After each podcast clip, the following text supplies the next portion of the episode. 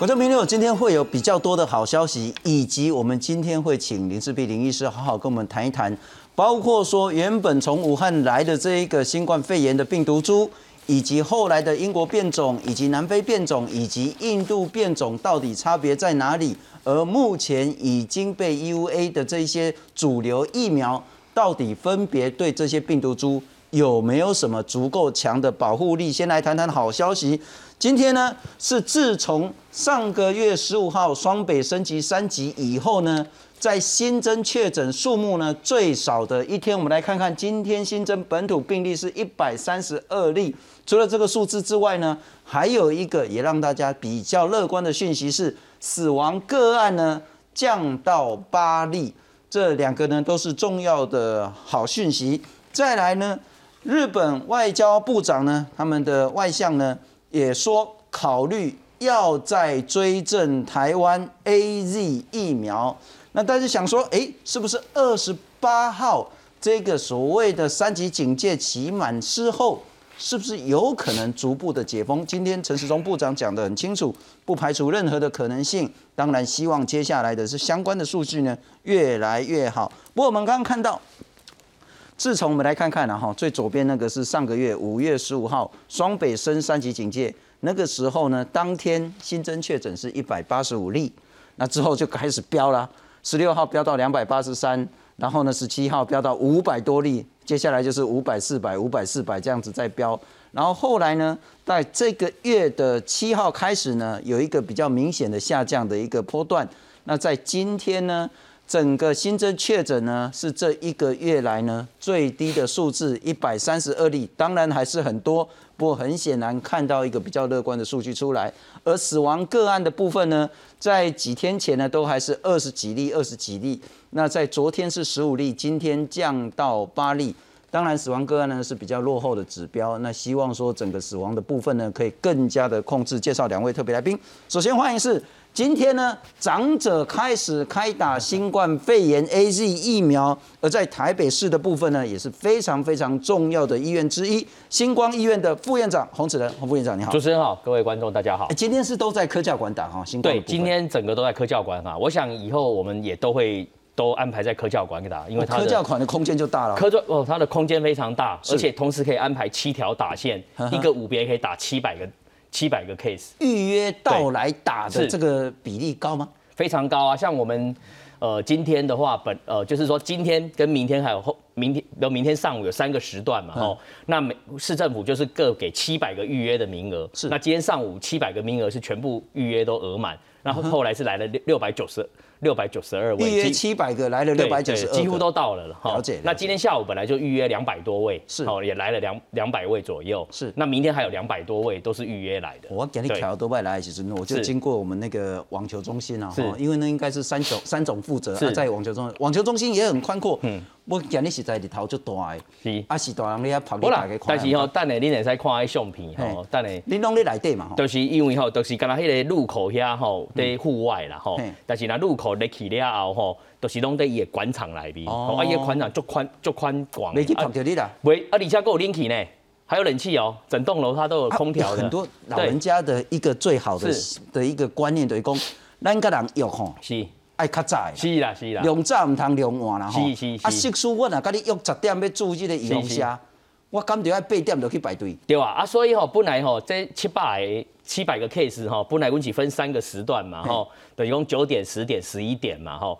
啊，结果大部分的长者吼拢超八点八点八点多就已经来了吼，所以变成九点多那时候有比较稍微拥挤一点，但是到了十点半过后，几乎人潮都没有了，而且几乎是谁来就谁打了。哦，所以这个老人家就是。都比较担心，都会提早到了，所以你会建议所有的长者，是。我们约十点打，对。你了不起就是九点半到就好了。是啊，事实上哦，我们以后的这个这个科市府也有在讲哈，以后台北市政府那个预约的时段会，他现在是本来就有时段，上午、下午，日期跟上午、下午，现在市府已经有讲说，你们以后可以自己调整成上午九点、十点、十一点让。让这个民众来预约，那这样就可以更精准的去分流嘛。就说大家不要急在同一个时间，好，譬如说今天早上，不要说九点哦，七百个人一起来，那没有一个人受得了，对不对？这太多人。但是如果你是今天上午九点开始，九点、十点、十一点，那一个梯次超两百、两百、两百，那就可以很顺利的把它打完。会不会老人家想说，啊，我那准时啊，告时那头前摆就济人，啊，我不得要戆戆啊，等不会啦，因为事实上哦，即使是。呃，在早上九点那时候人最多的时候，骑在户外排，顶多也是八到十分钟以内就可以进到户内。那到室内以后，施打速度就非常快。呃，整体而言，今天因为是长者施打的第一天，不过当然是前天的部分，新竹市有开始打了，然后不过全台湾大概都是今天长者，有的是八十一岁，有的是八十五岁，有的是七十五岁，有的是七十岁，总是不太一样。但是通知你什么时候去打。你了不起就提前个十分钟到就好了，卖利亚拱拱啊蛋啊 哈。那整个是现在今天打的金枝在顺序跟节奏上应该都还蛮不错的。那待会我们特别要请教呃长期以来协助我们很多的林世璧林医师，好好来谈一下，因为昨天我谈到一个数字，我自己也内心觉得很恐慌。英国说有三分之一死亡个案都接种了两剂的这个 A Z 疫苗，哦，那接种疫苗刚过也传起来，看起来这个数字是需要更审慎、更完整的被解读。我们来欢迎是前台大医院的感染科医师林世碧林医师，林总好，各位观众大家好。待会还要特别请教你这件事，不过我们来看看今天呢这个数据虽然。就疫情来讲还是严峻，可是呢，这是在这一个月来升三级警戒呢最低的确诊记录，来看看。新冠本土疫情持续严峻，周二十五号新增一百三十二例本土病例，其中又以新北市六十五例最多，其次是台北市二十六例，苗栗县十八例，桃园市十二例，基隆市三例，台南市、台中市及花莲县各两例，嘉义县及彰化县各一例。整体确诊数已经连续第三天降到两百例以下。针对疫情趋缓，全国疫情警戒是否有机会在六月二十八号分区降级？陈时中说，不排除任何可能。疫情的变化，哈，那些变化是，哈，都随时在变化的，所以我们会随时予以监测。那当然也不排除任何的可能了哈，那当然也要广招我们的专家一起来做讨论。另外也新增八例死亡病例，分别为男性三位、女性五位，其中有两人从确诊到死亡只有五天。值得注意的是，按九零二九为五十多岁女性，第三次 PCR 裁检才阳性确诊，四天后不幸病逝。指挥中心表示，主要原因是个案本身有多重慢性疾病，死亡率因此增加。他本身是有呃慢性的生病第四期，然后也有糖尿病跟高血压哈，那呃所以他虽然五十多岁，但是呃这个。呃，有慢性病的这个算是比较严重哦。而为了尽速找出社区潜藏病例，指挥中心宣布将补助各地方社区筛检站五十台 PCR 检验仪器，让居家自采与企业快筛阳性民众可以就近到社区第一线进行快速 PCR 检验。阳性，然后就进一步再来做 PCR。好，那如果是在 PCR 被确认之后，哈，那有严重的症状，有相对严重的症状，那就会进到医疗院所来就医。另外，日本捐赠的 A Z 疫苗正式开打，陈世忠强调，这次接种速度会加快，因此周四十七号起，将依各县市七十五岁以上人口比率进行第二次疫苗配发，预计配送三十九万四千八百剂。至于红海集团创办人郭台铭，透过永林基金会想要购买五百万剂 B N T 疫苗，已经获得有条件专案进口许可函。外界关注最快何时可以进货。陈时中强调，疫苗争取不易，现在国际现货非常少，无法有确切供货时程。记者拉什米蒋龙祥台报道。柏林斯还是先请教您疫情。尽管我们一直讲说不要只看一天两天，但很显然在三四天这看下来，好像可以乐观。我们来看看指挥中心今天用了一个新的表格，我觉得真的是一目了然了哈。经过这个美编真的是好很多，不过也显然看起来指挥中心是比较乐观，因为他愿意把这个死亡个案很大拉拉的就写在这边了哈。今天新增一三二，境外一路三，死亡个案是八。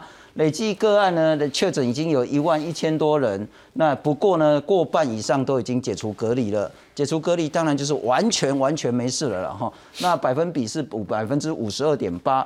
那另外一个重要数字是双北热区呢，新北市也降到六十五，先前都还是过百的。那台北市是二十六例，其他县市也都有这个情形。现在请教林医师，乐观吗？现在？呃，我其实还是老话一句，哎，就是高兴五秒钟就好，因为还是有蛮多。今天可能可以高兴个十秒。好，十秒好了。可是还是蛮多变数哈。第一个就是，呃，其实现在可以看就是通报数，OK，就是每次经过假日的时候，那个整个通报数、检验数大概都会降下来，所以我们可以很清楚看到，大概每七天、每七天就会一个掉下来，那个是跟检验有关了。而且我们刚经历一个端午节，对，那个。通报数还有检验数大概都有稍微降，是第第一个是这个，第二个是我们端午节还是多少有人流的移动嘛？有，大家有看到一些南来北往的？有。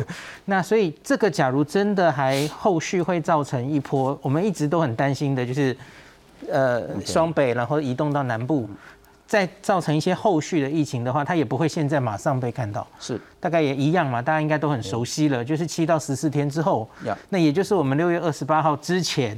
会不会又看到蠢蠢欲动又起来？哇，那我们其实这几天讨论的是不是要降级什么的？那个时候又又会有不同的考虑。了解，了解。所以我觉得还不用太好高兴十放松，因为在各级各个国家都有所谓的那个假期的效应。有的，不管是圣诞节啦，或者什么什么一样的节啦，哈。那印度是最惨，那个叫大壶节。是的，是的。那之后就整个飙升。那希望台湾在这一次端午节有守住了哈。不过我还是请教一下副院长，呃，整个疫情您认为？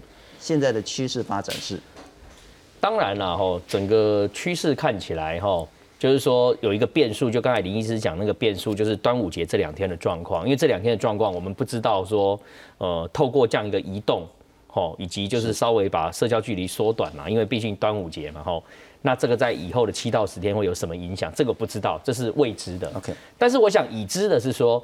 从这个疫情的十五号，就是五月十五爆发到今天，刚好是六月十五号，刚好一个月的时间。你去看这一个月的时间，分成四周来看的话，在后面两周，事实上它整个疫情的这个确诊个案数已经就是在往往这个趋势往下在走，就是说前两周都是在五百跟四百那个 range，是，但是前两周就已经来到三百多的 range，那甚至这两这前一周已经来到两百，甚至。这已经连续三天是一百多的这个数字，所以我们在这个流行坡看的是一个趋势啊，那个 trend，那个 trend，流行的 trend 就是那个流行病学讲流行坡的那个趋势，流行坡那个趋势现在显显然是已经在往下的趋势在走，这一点是可以确定的一个部分。那但是呢，这个疫情在二十八号之前到底能不能？就是说，在二十八号往二级来解封的方向走，我觉得应该有三个指标要可以去观察。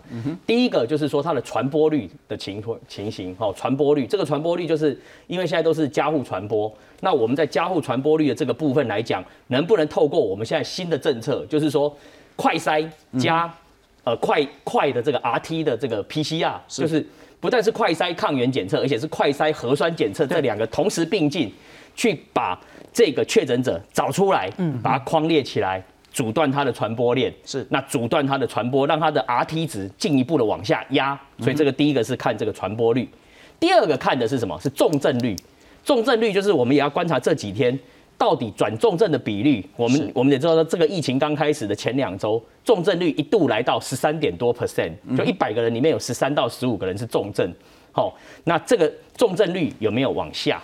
哦，那这个也是第二个观察表。第三个是看死亡率的部分。死亡率事实上，我们今天看到已经是是八例，但是跟林医师讲的这个八例其实是反映我们在前十天之前病例已经开始在下来了，所以死亡的人数当然今天就开始下来的一个情况。我想未来的两周死亡的人数，我跟各位讲，一定会再往下的，这是一定的一个趋势。因为这两周前两周的病例数病例数已经下来了嘛，是，所以病例数下来，未来两周的死亡人数。一定也会再下来，这是一定的。但是的重点是说，我们要观察说，到院前死亡的人数有多少，或者是说死后确诊的人数有多少。是这两个指标，某种程度是在呃告诉我们说，社区有还有没有隐藏的传播者，我们不知道的。是哦，如果是这两个指标也在往下的时候，那从传播率来看，从这个重症率、从致死率、三率都往下降的一个情况，那我们当然就可以在二十八号。比较乐观的认为说，某种程度的稍微放松这个哈这个警戒的一个情况，可能是可以考虑的。因为我上次也讲过，你这个 NPI 所谓非药物性的工位的强度的介入，是你越强，影响经济是跟人民生活是越大的。嗯哼。但是呢，你放的太弱，一下子病例数又会上来，这两个是在拿这个。在这个跷跷板在那边拿捏的，是就是经济跟防疫，这是一个跷跷板嘛。所以，我们如果说看到疫情有好转的趋向的一个情况之下，当然可可能某种程度我们在所谓的这个哈经济上的这个放松一点，那让人民恢复这个，有些人已经一个月都没有收入了，是这可能就可以去考虑。所以，我想这三个指标都是哈，我想指挥中心他们都会去思考这样一个状况，来判断说二十八号以后到底往什么方向走。所以，大家有没有注意到今天部长的讲话？其实他也在，他也是在观察，因为第一个端午节的状况之后不知道是怎么样，这不知道。那这三个率理论上应该都会往好的方向走，但是我们还没看到实际的数字，是，所以基本上。我想指挥中心会在比较靠近二十八号之前的一个礼拜左右，应该就可以做出一个判断，说到底二十八号以后，到底三级警戒要往什么地方去去发展的一个一个决定了。是是是。不过无论如何啦，今天是十五号到二十八号还有十多天，那这十多天还有两个礼拜，一定要守住了哈。不过我要请教一下林医师，刚那个副院长谈了很多，就是 NPI 的部分，这个是极为重要的。那另外当然也等一下会谈到疫苗的部分。嗯。可是，也许我们呃之前没有好好谈，我们在收治治疗新冠肺炎患者，嗯，特别是重症患者，似乎我们在医疗的方式手段上也有更灵活、更加弹性，甚至更为强大的武器。我们来看看，然后，这其实呃，这个也是之前陈院士讲说，他其实很早就建议指挥中心说，是。那些单株抗体，单株抗体就有点像是有一点像是癌症的标靶药物，像嗯。就是专门治这个的，按照心肝可以减累，而且是当他确诊之后还没有变成重症之前，我们就先施予所谓的单株抗体，可能会有不同的形式的单株抗体，心肝主类、心肝底疗类，这时候就会大幅减少重症的发生。嗯，那万一一旦到住院的时候呢，我们又有各种不同的方式，在还没重症插管之前。就是瑞德西韦啊，看在刚刚刚那几波瑞德西韦呢，啊之后还会有像是类固醇啊等等的治疗方式。我想请教，刚刚除了 NPI 非公非医疗手段的公卫政策以及疫苗之外，在治疗重症这个方法是不是也是有效减少致死率发生？有那个像张批提供的这个表，其实就写在上面，青色的药物其实就是临床试验中可以降低死亡率的哦。那个尚无住院跟不需要用氧气的这些轻症，这个是大概是十天内有症状的十天内用，越早用越好。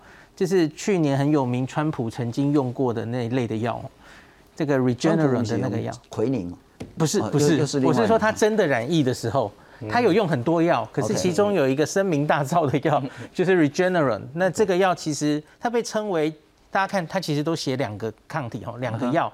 它被称为鸡尾酒疗法，可是它其实里面只有两种单株抗体啦，两个以上它就当是鸡尾酒这样。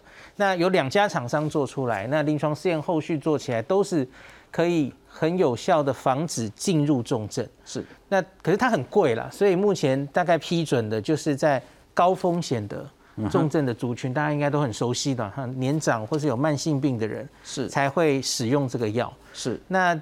那个药大概在川普那个时候是进入临床试验，正要开始做，所以后来大家都十一月、十二月，他临床试验就做出来了。嗯哼，他是比较后面才累积资讯，然后 EUA 就上市。是，它也比较贵啦。所以老实说，你要我说实话，我真的觉得应该早点进这个药。你总要未雨绸缪嘛。是，你你不会一直天真的觉得台湾会一直守下去，跟世外桃源一样。所以我觉得。应该比方说，像瑞德西韦，我们很早就买了，嗯哼，我们很早就一直都备着，然后不够就再进药，这个一直都有哈，很早，去年也许是上半年就有了哈。是，那可是像这个这个单株抗体，我就觉得晚了哈，有点晚哈，很很可惜。就是应该至少人家临床试验做出来了哈，至少国内有个一百剂备药什么的，那后续可以交货都会很快嘛。是是是。那其他当然这个类固醇就没有备药的问题，因为类固醇全世界都有。是。就本来就是一个常用的药物，这个是没有什么问题的。那这两个是很确定可以减少死亡率的。是，就是总之我们其实在各方面其实大家都一起在努力进步了哈。不过我们来看看今天开始。啊，当然，明天、后天还有可能。然后呢，今天指挥中心也决定呢，第二波就是日本送我们一百二十四万的这个疫苗呢，另外一半啊，要提前发送。从今天开始，各个县市针对长者，有的七十五岁，有的八十岁呢，就开始施打 A Z 新冠疫苗。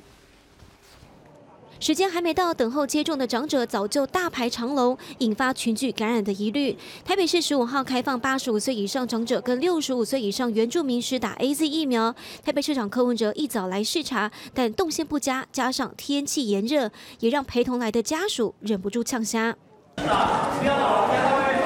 有预约到，你就不用担心了哦，反正一定会打得到，所以不用那么早来。如果跟你讲九点到十点，你就九点到十点来。早来也没有用，因为也不会你早来我们就早开始了。柯文哲强调，疫苗接种采预约制，要做到空间和时间的区隔。城市设计不良的部分会改进，不用提早来排队。针对长照机构，台北市机动接种队主动出击，预计下周能将台北市两百四十四家一万零九百九十三人全数施打完毕。而在家卧床无法外出，使用长照二点零服务失能等级七八级的七十五岁以上长者，北市大约有五千四百二十人。将采取到宅接种，目前已经有一百一十九人完成预约。十六号开始，将由台大医院北护分院优先到中正区跟万华区施打。针对不在籍的长者，也计划在十七号下午开始施打。合计是九百九十七位，那每一位呢，我们都直接通知的，所以还没有打电话的，就把握这两天的时间打电话进来，我们都会安排统一在十七号下午来施打。面对地方疫苗不足，中央将在十七号配发第二批疫苗给地方。北市将获得五万四千剂。北市十五号新增二十六例本土个案，确诊数慢慢下降。北市也将改变策略，祭出清零计划，改打游击战，要做精准的筛检。在他居家隔离前或居家隔离中，我们就先把他再出来，先做快筛。那我们就立刻再可以把他的第二圈的接触者能够先框出来。随着确诊人数下降，二十八号有没有可能解除三级警戒？柯文哲表示，一解封，确诊数将会飙上去，还是要等到疫苗到位再说。针对好心肝违规施打争议，市府表示名单还在稽查，有些人是合法的。针对违法施打名单，会请好心肝陈述意见。由于名单涉及各资，将依法办理。记者林信谢启文台北报道。我们今天现在要来谈一谈，针对所有的老人家、喜多郎哈，一定很关心的。第一个。是不是真的要去打？哎，会不会有副作用？到底是利大于弊还是弊大于利？这是一个。第二个，我如果想去打，哎，要排队排个那个，总要爬个那个时候要混混气啊，没然后。不过我们来看看今天星光在科教馆是打的情形。哎，现在也不是说帮你们做广告了，因为这其实是做全国工位。对。哎，这都是利嘛哈，阿边的侯院长嘛哈。啊，中间迄个主角是，这个主角就是今天来阮星光医院头一个施打的一个阿伯，快九十岁了。阿伯，请千多高十岁。啊，一八一八点一八点我就来啊，哈，啊，差不多九点开始打嘛，哈，一到九点十分就走到这个地方，我们就跟他一起合影了。哦，所以你看吼，咱咱台湾，这不简单的，你看高十岁啊，国家级。今天能出现在现场都是八十五以上嘞。对啊，你没看到？哎，这个阿贝还还很年轻哎，讲话还很大声，一共赞赞。对他打完以后就跟我们讲说，哦，就错哎，素席赞，就这样而已。对对对。他 一百瓦固，呃，因为一是头一个来啦，哦，一可能一可能嘿，一可能头八点五八点就来啊嘛，啊，就点要等嘛，吼，啊，等他八点半我们开始。也是组的第一个，啊，就请他先进来。星光医院的天字第一号，天字第一号九十岁的那个，应该叫阿公啊啦哈。哦，这是来看起来的话吼，这样来看起来，跟我们会十五岁以上看不出来。六七十不了，不过戴口罩很难讲哈。不过我们来看看，诶，这个应该对啊，这这丢的是哈，我们医院这今天哈在科教馆一共有七个打线，啊，每一个打线哈，就是说每一次都五个人，五位长者啊，因拢坐，因拢面因都是坐，啊，阮的护士移动。好，移动到第一个、第二个、第三个、第四个、第五个打，打完了，然后让他们到休息区去休息。许多人来家科教馆啊，是去病院，还是讲去网球中心，还是讲巨蛋，像高雄在巨蛋嘛，哈。他到了就坐下来了。他他到了以后，当然伊的伊是在行在门卡靠，伊就是有预约啊嘛，吼，啊来来就是主疗爱填啊，同意书还是要填啊，吼，是是，他填完会有一个站是医生爱他问诊，这还是有必要的，医生问诊嘛，合不合适打啊，无法修补啊，还有无法修补，想弄爱这个还是要很谨慎的哈，啊，问病历嘛一个记载，是，啊拢完了要都是结束以后啊，就到前面有五个座位啊，他就坐下来，等到五个人都坐满了，我们护士就从里面就把这个这个推出来，一个一个帮他们打。哦，反正这前置作业手续弄完之后，他就坐下来，就坐下来等，然后等着我。敌动我不动，不是 医护动我不动，就是哎，这是我们的长者不动，医护动，长者不动，医护动，长者不动，医护动，来帮他们施打。反正他就是坐着，等人家来打针，打完针之后继续坐着三十分钟，然后观察。他他打完以后，我们会请他先站起来到后面有个后台休息区，哦，嘿嘿，去休息十五到三十分钟，是，他没有什么任何的。变哦，没有任何状况，那我们就会给他矿泉水，送他一个小礼物，他让他离开。不过这一招其实是日本的那个叫鱼鱼鱼鱼美还是鱼哎鱼美丁是不是？鱼美丁的一个很重要的一个就是那个是呃不能叫患者了哈，长者不动医护动，对，嘿这个真的是很方便的精神，我们可以看一下。阿兰来看下一张，这个就是哦，这个就是科教馆，结果等下可以讲。是啊，其实哦。这个是一个很舒适的场地，然后我们观众可以看一下，我们有七条打线，一二三四五六七，有七条线，七条线有七组护医护人员，哦，然后呢，每一条线五个人，五个人，所以一个梯次如果这个三十五一一个梯次一条线是五个人嘛，所以七条线就三十五个人，所以等于是三十五个人可以同时一起来施打。然后这里面还有一个很很棒的，就是科教馆里面它的环境非常好以外。冷气、空调也都还蛮冷的，所以只要长者走到里面来，也没有人会抱怨会太热了。嗯，所以呢，今天科批应该到这个地方视察，可能他就不会被人家呛瞎了。OK 好，不过也对了，对了，因为每个地方环境不一样嘛。那我们医院刚好就靠近这个科教馆，所以就是这个环啊。当然，我觉得还有一个重要是，我们医院有做了五次的。这个演练呐，就是来这个地方已经从上一个礼拜就开始啊，来勘察场地呀、布局呀、部署啊，怎么样打，然后做一个动线的演练。哦，那所以就是呃，今天看起来除了一开始九点多有点人还是太多，因为虽然是六百个人，我们本来分三个时段，但是这些长者还是很早就挤到这个地方来。一开始有一点点拥挤，但是后来十点半以后，几乎谁来谁打，谁来谁打，完全的空旷了哈，就是。也不用排队。哎，那现在我不晓得其他县市怎样。台北市是有那么精准到说九点、十点、十一点，还是说只分上午、下午这样？呃，目前的话，哈，它的台北市的这个预约系统里面，哈，它是只有分那个时时，就是时间，就是说是星期二，你是要预约星期二上午，还是预约星期二下午，或者星期三上午，就是这样而已。OK。但是呢，今天下午市政府去开会的时候，市政府也马上在做修改了。哦，其实。我觉得市政府也是动得很快啦。我觉得这次这个这些每个县市政府的卫生局大概弄就领就领金的啦，没有人说在那边打混的，没有啦。他们下午马上说，哎，这预约哈以后要改成，比如星期二上午就九点到十点，十点到十一点，十一的十一点到十二点，啊，你长者去约嘛，因为每一个时段可以约多少都是固定。譬如说以以我们星光医院为例，我一个时段可以打两百个人。那我就九点到十点有两百个位置给你约，约满了你就约不进去，你就跳下一个嘛。是，然后你收到这个预约的时段之后，我们的长者你就尽量依照你预约的时间。也不要提早太多，你就提早个十分钟到，那就可以大家很顺利的去施打。是是是是，总之就是大家都准时，那事情就很好做。是啊，这这大概这就是对五个人一起嘛，五个人啊哈啊，这个距离大概就是两米，对，就是差不多一一米多，一米多，对，了解。啊，这这马是打开就是这样哈，有发生什么副作用反应吗？今天的状况都非常的不错了，但没有在现场有特别的一些状况。哦，而且我是觉得说今天在现场。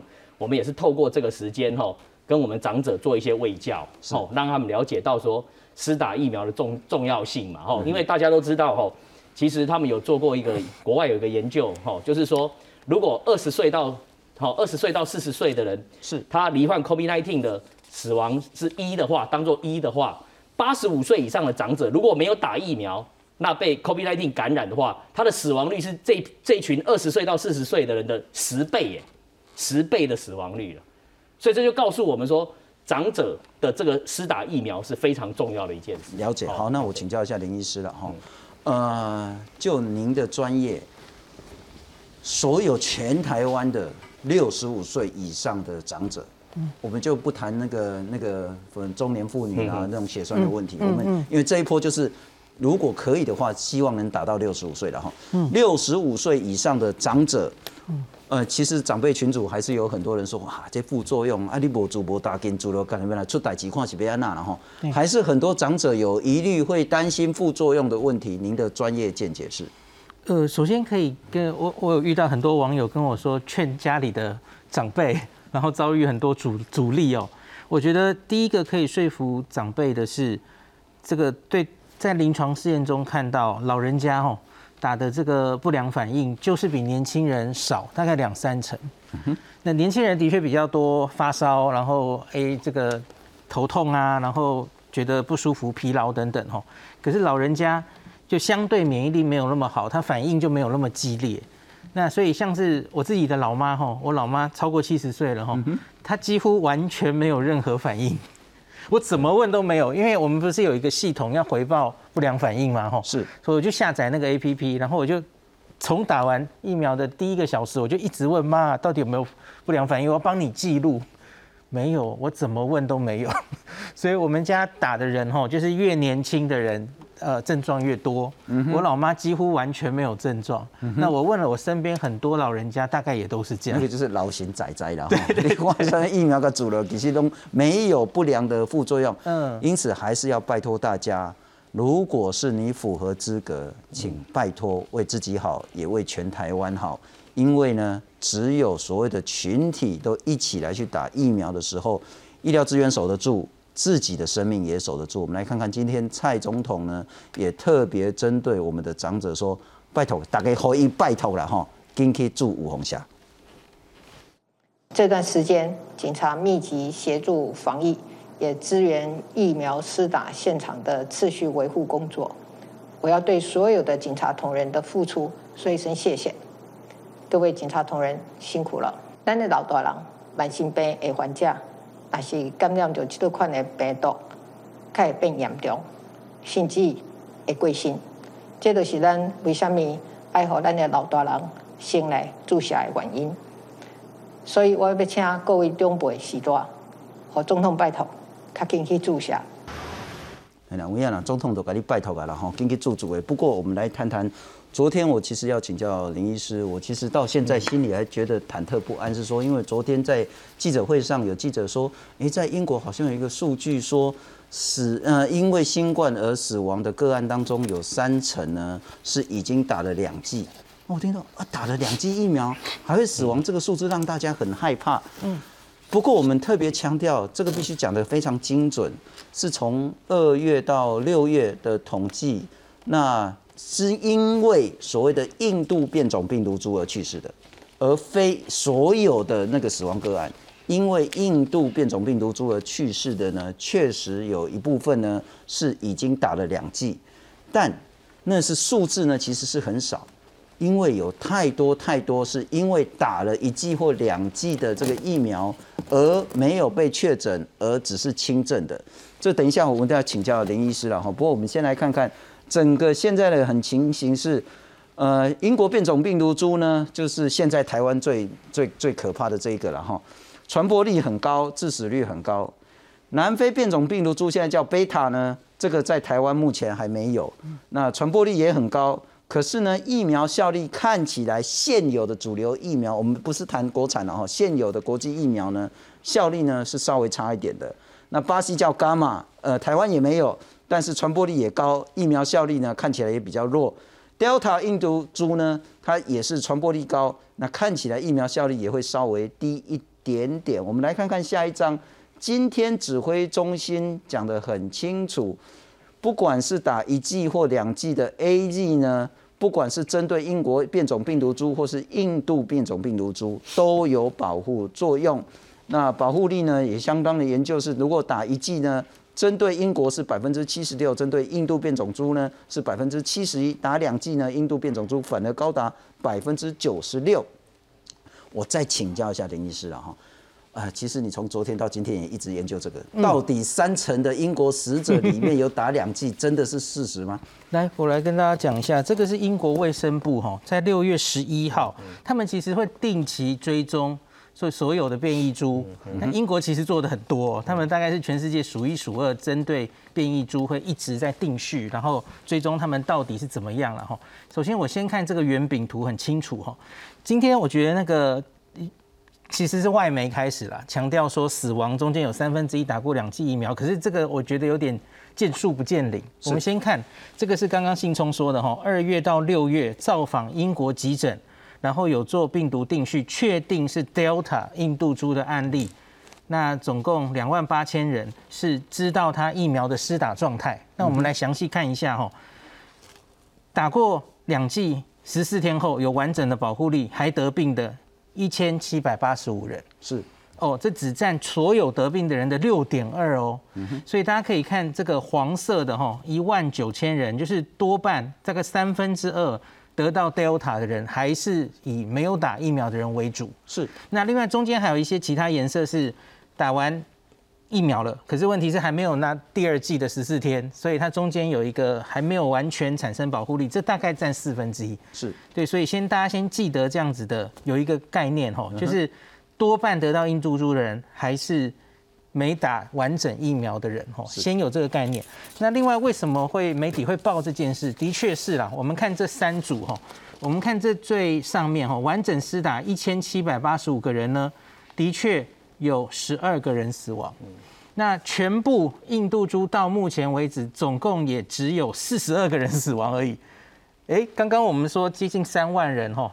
只有四十二个人死亡，这个死亡率超级低，是 大概只有零点一 percent。是为什么那么低？信松你知道吗？因为到现在英国还没有完整施打疫苗的人，多半都是年轻人。嗯，所以这些年轻人即使得病了，他多半也都不是重症。了解，了解。所以大家可以看个第二行哦，第二行这两万七千人哦，他这个住院率一点二 percent，然后三十个人死亡，死亡率是零点一一哦。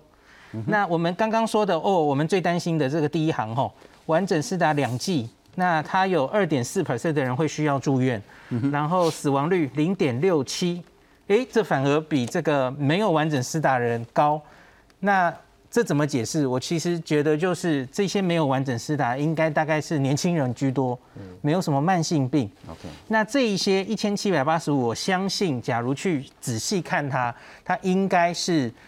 年纪比较大，然后可能有慢性病，所以他虽然打了疫苗，他的免疫力可能还是有问题的人。可是这一次的报告我没有看到详细的这个资讯了哦。是。那之前美国 CDC 也有公布过类似的报告，这个在这个叫做 breakthrough infection 嘛，哈，就是你即使打了两剂的疫苗，哈，大家看这个最后一行，哈。打疫苗是可以有效的降低你的感染跟重症的风险，可是不是降到零啊？我觉得现在台湾有很多人也很急呀，就觉得我赶快打到疫苗，我就像吃了无敌星星一样，我就什么事都没了，这个疫情与我无关了，不是这样的。是它其实只是大幅降低你的这个几率，可是不代表你，特别是我们还没有大家有一个一定的疫苗覆盖率之前，是我们大家还是要遵守勤洗手、戴口罩这些事情。是那。不能放松哈，还是要保持防疫的习惯。特别是打完第二剂的十四天之后，虽然理论上你的保护力比较建立了，你还是要小心。嗯哼。然后最后再讲一下哈，这个这是我刚刚说的死亡率嘛哈，Delta 到目前为止致死率只有零点一，然后英国一点一。那可是我说，也许 Delta 现在都是年轻人得比较多，所以还不能掉以轻心哦，因为它的确在印度造成很大的灾情嘛。是。然后另外是为什么死亡率那么低？我觉得还要看病程，因为这是比较最近发生的事。了解。那些住院的人可能病程还没有走完哦。然后在这个报告中，其实就跟呃想祥说的一样了哈。最近也有一些英国他们去做到底疫苗还有没有效的资料。其实多半结论其实跟想象说的一样了，就是不管打一剂或打两剂，英国用的两种疫苗 A Z 跟辉瑞都会有一定的保护力，是没有失去太多，还是有了哈。可是要提醒的是，大家看一下，打一剂的话哈，只打一剂的疫苗，这没有算疫苗了，混在一起看了哈。打一剂疫苗可能 Delta 印度变种病毒只有三成的保护力，那可是你打两剂，它就可以提高到八成。所以这为什么英国最近它的政策是说赶快去打第二剂。没错，Boris Johnson 自己也打了第二剂，然后说请大家赶快打。那他们现在说封城解封再延后一个月，其实我觉得也不是因为印度这个疫情变种病毒太严峻。而是他们希望可以让这些打一剂保护力还不够的人，可以再赶快打起来。是，都打到两剂之后，他们解封会觉得更有信心一点。是。那下面这个是另外一个研究了哈，上面是看有症状的感染的防护力，下面是看住院。其实就等于是住重症嘛，因为比较重症你才会需要住院嘛。是。看住院的保护力的话，哎，这个数字就更好了哈。大家看，只打一剂的话。辉瑞保护力是九十四 percent 哦，就够好了。A Z 也可以达到七十一 percent，那你打两剂就更好，打两剂辉瑞高到九十六 percent，A Z 可以高到九十二。是，所以我想跟大家强调的是，因为这两天新闻哈，大家看了好像就觉得，哎呀，打疫苗也没有用，好像印度变种病毒防不住，不是这样的，不是这样，不是这样，就看起来资料还是觉得现有疫苗对印度变种病毒应该还不错。那信聪刚刚有说过，比较担心的是南非。南非猪，所幸它现在在全世界还没有这么大流行。是，那我们要赶快把疫苗打起来。就是病打打疫苗的速度跟病病毒突变的速度在比赛。我们要赶快把疫苗打起来。不过我可能要请教副院长了哈。我们其实就台湾现在的现况来讲，其实我们现在流行的是英国变种病毒株，所以我们要看的呢，就是上面这个蓝色那个框。嗯。呃，打一剂的话呢？英国变种病毒株呢是五十趴，打两剂呢是八十八趴的保护力，这个是说不会确诊。那下面是说不会变重症，那就变成到 A Z 的话了哈，就是九十二，不管是 Alpha 或是 Delta，不管是印度或者是英国的，总之就算我们现在是防英国的，所以现在的疫苗都很有效。就算未来了哈，很不幸的连印度都进来台湾。我们现在打的疫苗也一样有效，嗯哼，有效呢不是说百分之百让你不会确诊，而是会有非常非常高的比例呢，万一你确诊，也不会变重症。当然一定会有那么少比例的人呢，就算打了两剂也确诊了，也重症了，甚至也死亡了。可是就整体比例来讲，打疫苗还是最正确的一个选择。我想哦，这个就是我常在讲哦，媒体的这个，因为可能它的篇幅有限哈，有时候媒体的这个标题哈，常常我从我们工位的角度来看是语不惊人死不休了哦。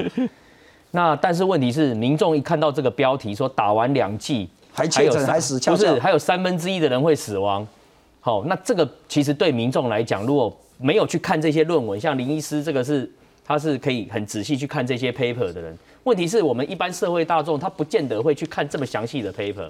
那除非你去看这个报道的时候，能够往里面看得更仔细一点，是你才能够了解到那个内涵嘛。就像今天这个每一个节目都在讲说，打完两剂的在英国对这个 Delta，就是所谓的英国变异株，好死亡还有三分之一的三分之一是打过打完两剂的。后来我自己也往把这个文章再拿出来看，原来他讲的是说。有快三万个人在这段时间是被分离出来，是英这个印度变异株哦，三万个人哦，他确诊是英国是这个印度变异株，对不对？对。可是三万个人里面，总共才四十二个人死亡。对对对。那个死亡率是零点一耶！我补充一下，我们 我们现在的我们台湾的致死率是三点，没有三点四多了，最近是三点四。英国光是印度猪三万多个确诊，三万大家注意再看清楚，人数是四十二，三万多个人哦，他被确诊，那分离出来病毒株叫印度病毒株，大家会觉得这个印度病毒很可怕。好，没关系，多少人死亡？四十二个，四十二位里面有三分之一的人。是完整打完两剂的疫苗，嗯，这是没有错。但是我就讲了嘛，并不是说打完疫苗就都不会有任何状况。但是你要看到三万三千一百多个人确诊之后没死，你要看那个母数，你还要看那个百分比嘛，是，而不是看那个三分之一嘛。好，这个就把这件事放大。你要看到是确诊之后百分之九十九点九，九十九点九的人都不会死啊，得到印度病。这个印度变异看数字要看看对方向。那再来第二个重点，还有个重点，就林医师刚才讲的，大家有没有注意到？就是说，打完两剂，不管 A Z 或 Pfizer 疫苗以后，是不管对 Delta 或 Alpha 这两个变异株，它的住院的保护力，住院哦，请注意哦，住院就是说你得到这两个确诊的这个哈，这个 COVID-19，不管是阿法或或这个是好 Delta，嗯哼，你住院的保护力，Pfizer 是九十六，那 AED 是九十二哦。对，换句话说，你得到了，你打了两剂的完整的 AZ 疫苗，然后呢，你是被这个 Delta 这个印度变异株给感染了，是一百个人里面有九十二个人都不需要去住院，九十二个不用去住院，那一定是属于比较轻症呐，对不对？那可能是在家里会自己会康复的。病程比较轻的，那只有差不多八个人会去住院。那八个人去住院也不会每一个人都死亡，为什么？因为你住院率低了，那当然重症率就会低嘛，重症率低，死亡率就跟着低嘛。是，所以这个就是说，为什么包 Jones 就是说他们英国首相他会把这个封城时间再往后延一点？嗯，他是希望说打到七月十四的时候，最好全国有三分之二的人。都打完完整的两剂，因为两剂的这个保护力，当然一定会比打一剂要来的高嘛。对，所以它的考量在这个地方。是，所以大家不要在新闻上又有人解读说，你看英国打了那么多疫苗，竟然现在还不能解封，表示这个疫苗有问题。所以这个就是我只能说，大家看看新闻都不看仔细，你要看它的内容，为什么他们首相要做这个决定，背后的原因是什么？嗯，你不能看那个现象。现象背后的原因才是做决策的一个关键，所以你如果看完之后，哦，原来人家是要再过两个礼拜把三分之二的把这些年轻人的第二季都把它接种完，大家有更完整的保护力，三分之二的人了，哎，我们再来解封，那基本上我们面对不管是印度或英国变异株，保护能力更强，是。确保它解封后不会再因为疫情的上来而陷入再次封城的。窘境嘛，了解了解，这个应该还是要请民众对这些看新闻，看新闻，看对方向，一个是看对方向啊，还有一个 可能就是公公事有话好说，要常常还是要看。看对新闻，哎因为你们都是找学者来讲，大家会讲的比较清楚一点。我再请教一下林医师了哈，我们换个角度，Novavax，嗨。呃，很显然，这又是一个让人家值得期待的。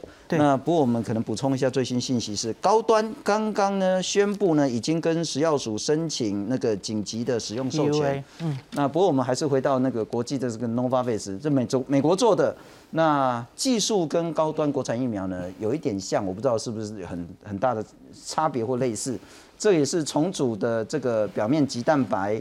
那它在运送储存呢，现在看起来也比技术门槛比较低，二到八度冷藏就可以了。最重要的是，它在美国跟墨西哥三期中的临床试验结果，整体有效性百分之九十点四。对于最早从武汉出来这原始病毒株，保护力百分之九十六，但对于中重症的保护力百分之百。高风险族群保护率百分之九十一。好，他说那变种病毒呢？对于英国变种、巴西变种、南非变种、印度变种的保护率也高达百分之九十三。那现在呢，也开始大概九月的时候要跟美国申请 EUA。我想请教，第一个 Novavax 的这种技术跟安全跟保护力是否那么高的被期待，以及跟台湾的国产疫苗？我们可以做类似的比较吗？信聪我先讲最重要、大家最关心的哈，就是 Novavax 这个次单位蛋白疫苗如此成功，呃，不一定能跟高端雷雅连上等号，是因为是同样的平台，可是问题是蛋白佐剂都不一样。嗯哼，呃，他们有他们专利权的佐剂，他们其实已经做很久了哈。那是是一个非常有信，就是非常有时机的一个做次单位蛋白的公司。是。那另外这个今天发表的，在美国跟墨西哥做的哈近三万人的临床试验二比一收案，其实在一月左右，他们已经发表了在英国做的第三期，那个也接近两万人哦，所以他们现在已经有接近六万人的第三期资料了。那为什么会今天在美国、墨西哥需要再做一个？为什么 FDA 到现在都还没有送件或是批准？嗯是因为美国通常要看在美国本土做的临床试验。OK，所以可是这今天这个刚性冲报这么好的接近九成的保护力，然后对英国变种病毒有效的这件事，其实在一月的时候已经发表了，在英英国的那一个临床试验中看到几乎类似的结果，是就是也是大概九成的保护力，英国变种也有效。那它甚至还有一个第二期是在南非做的，虽然呃人数不是很多哦，可是它保护力也稍降了。吼，南非大家都知道是最担心的嘛，吼，降到只有五成左右，可是它还是可以有效的防重症。嗯哼。那所以 Novavax 这个疫苗我一直其实都很期待了哈。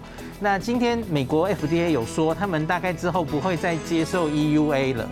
那这个 Novavax 大概会是他们最后一个 EUA 的疫苗。那之后其实就是正式申请上市。是。那那只是对美国而言了哈，因为每一个国家紧急状态，他觉得他疫苗已经够了，他不需要再紧急的了。这跟世界认证。